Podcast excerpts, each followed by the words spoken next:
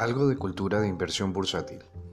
Una breve reflexión del papel de ciertos actores en la bolsa frente a otros mercados y su importancia. En el mercado de valores y en especial dentro del mercado de acciones de Estados Unidos existen múltiples estrategias de inversión.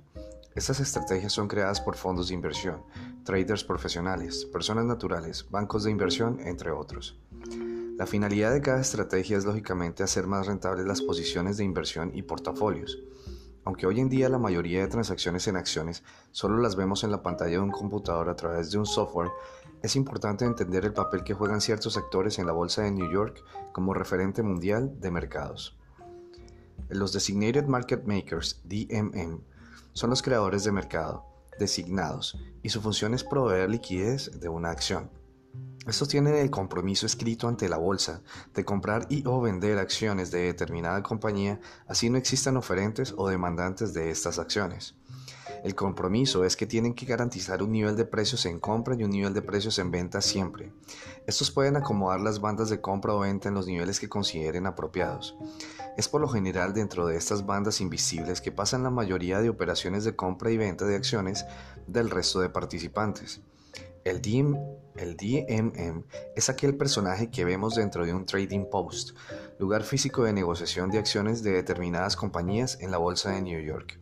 A este van a consultarle precios por paquetes o bloques de acciones, los traders de piso que vemos en algunos noticieros financieros. Es importante comprender esta mecánica, ya que es ahí donde se realizan los negocios más grandes de acciones en los primeros 5 minutos de apertura y los 5 minutos de cierre de la bolsa. Estos negocios sirven como referencia en precios para los negocios que se realizan en los softwares transaccionales durante el día. Estos DMM sí que tienen que saber y estar muy bien informados cuando un nivel de precio de determinada acción es una ganga o cuando un precio muy alto es una oportunidad de vender. Ellos programan los algoritmos de niveles de compra y niveles de venta.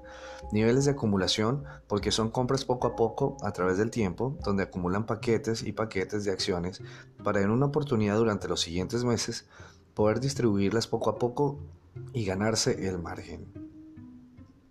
El mercado de acciones se nutre día a día de diferentes actores que a través de la especulación generan la volatilidad en el mercado.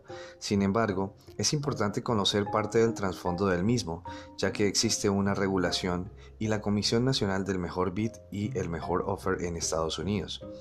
Esto permite que todos los sistemas transaccionales de acciones en bolsa se agrupen en un solo lugar y ahí ningún negocio puede pasar por fuera de los precios de mercado.